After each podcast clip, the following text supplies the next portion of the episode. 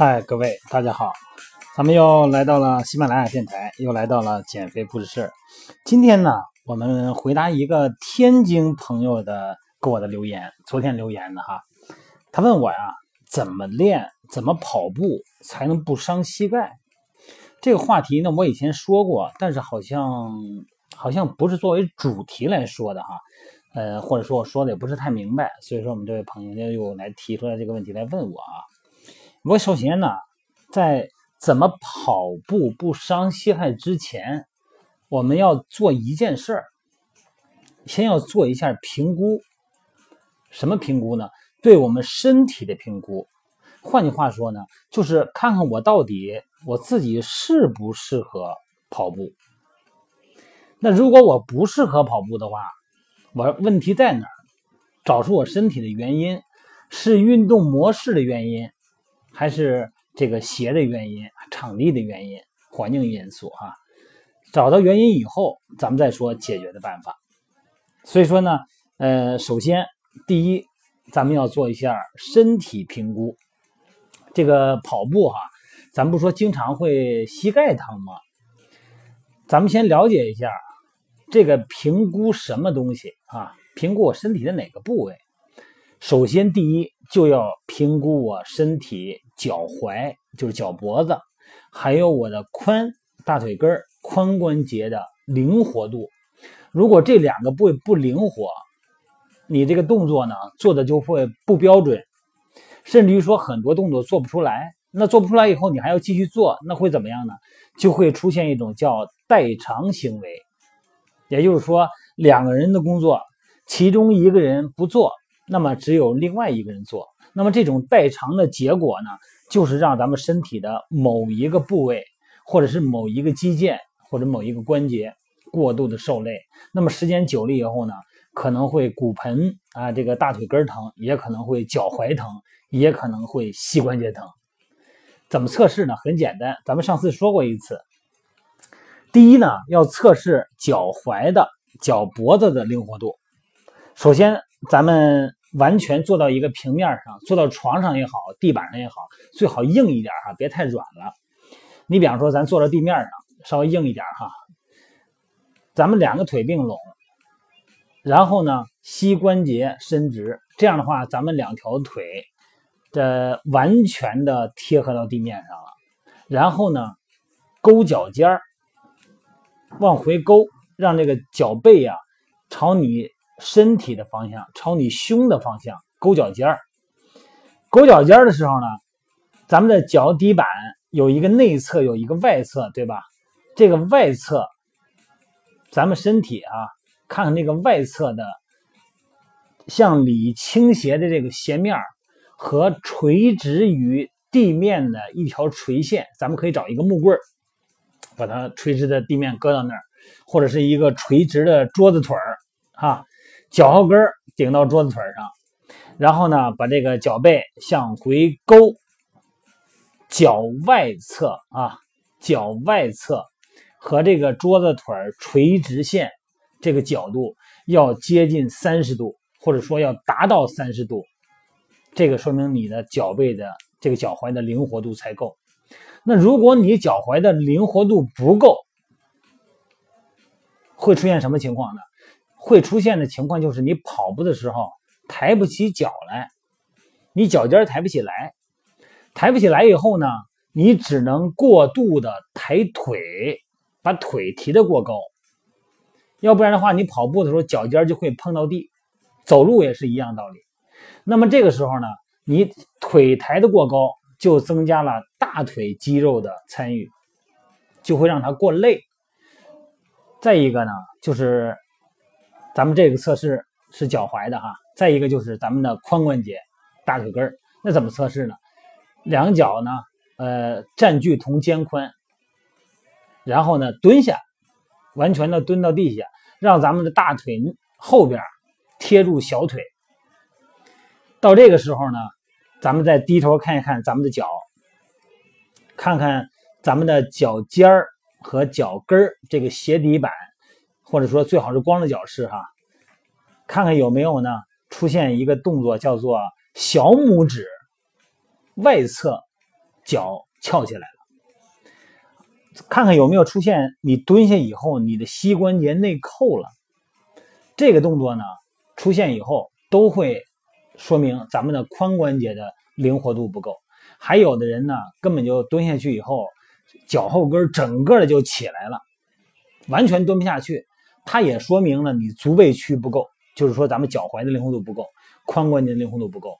这种情况一旦出现以后，你跑步的时候，这个运动模式就发生了一个错误，最后呢，导致比方说人要这个脚踝灵活度不够的时候，你跑步的时候你抬不起脚来，你呢就会呈现一个外八字儿，脚尖往外，哎，这样就感觉比较得劲儿。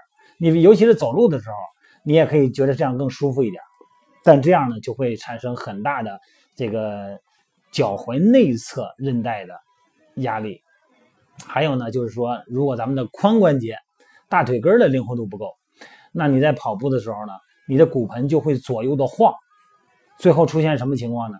出现咱们大腿外侧的那个髂胫束，它会疼，因为咱们的大转子呢，这个胯骨，咱们说胯骨轴子吧，这胯骨轴子呢，总会顶到这个髂胫束这根肌腱，最后呢，一直会影响到咱们。股骨外科就是咱们的这个髂胫束的小腿那一头，让你的膝盖外侧疼，这都是疼的原因。首先呢，这是判断一下咱们这个灵活度哈。那如果出现了这个脚脖子我到不了三十度，说明什么问题呢？说明你小腿的三头肌在哪儿啊？在后头，在小腿的后侧，这个三头肌太拉伸度不够，要多做一些松弛，太紧。第二呢，说明咱们的胫骨前肌，就是咱们那个胫骨旁边那一块肌肉啊，你一勾脚尖的时候，这块肌肉就会耸起来，这块肌肉没有力量，或者说呢过僵，不受你控制。那这个时候呢，也要对这个进行松解，对小腿后侧的这个小腿三头肌进行把这个筋膜、把这个皮啊，给它擀皮儿似的，哎，给它松解开。所以说，为什么之前我聊过这个话题，要买个这个按摩球啊，买个按摩棒呢？是吧？一个是小腿的三头肌，还有一个是最底下那个脚底的筋膜太紧。所以说这个呢，解决的办法都很简单，因为你找到原因了，解决并不难。所以说我建议大家要买一个那个带刺儿的那个球，按摩球，要买一个泡沫轴，哎，按摩棒。要经常的松解咱们的足底筋膜和这个小腿的筋膜，小腿后边的筋膜呢，还有小腿前面的筋膜，哎，肌肉让它放松。另外一个呢，咱们大腿哈，这个一旦放松完以后呢，你发现你一勾脚尖，哎，这够三十度了。甚至于说呢，你膝关节伸直，完全站好以后，你直接一猫腰，这手就能碰到地，因为你后边的这个筋膜放松了，整个就松弛了哈。后边有一个这个一个链条哈，这整个拉了呢，这是咱们这个身体肌肉的原因。还有一个呢，就是说很多时候咱们说这个跑步的过程中啊，呃，要伸直我们的躯干，让后背呢舒服的挺起来。这个时候跑步的时候哈，眼睛平视，不要低头。哎，你低头以后，脖子后边这根铰链啊，我们叫后铰链哈，啊，就会拉得过紧。就会很累。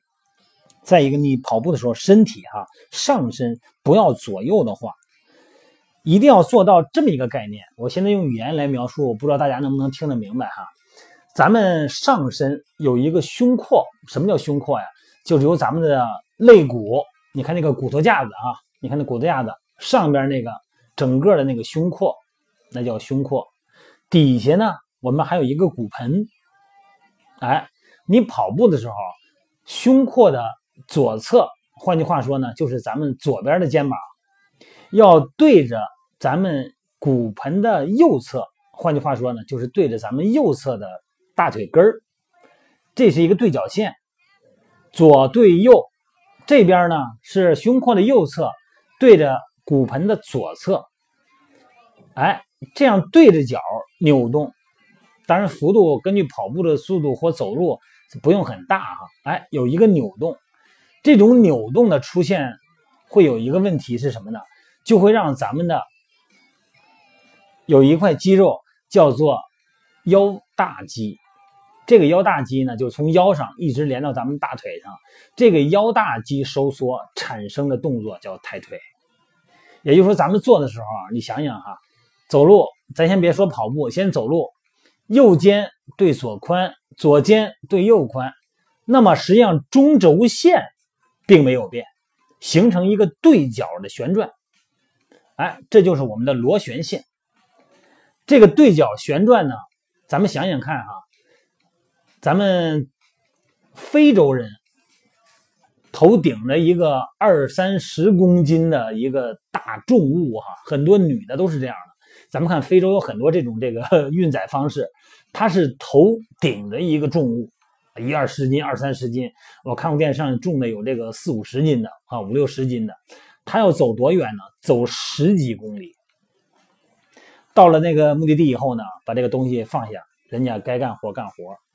哎，它整个的头前后左右都不晃，然后呢，中心这个躯干脊柱它是一个稳定的不动的，然后呢，胸廓和骨盆哎相对运动，相对对角移动，这样的话呢，是一个最经济的走路的方式，它让全身该用力的肌肉都用力，而不是集中一个部位用力。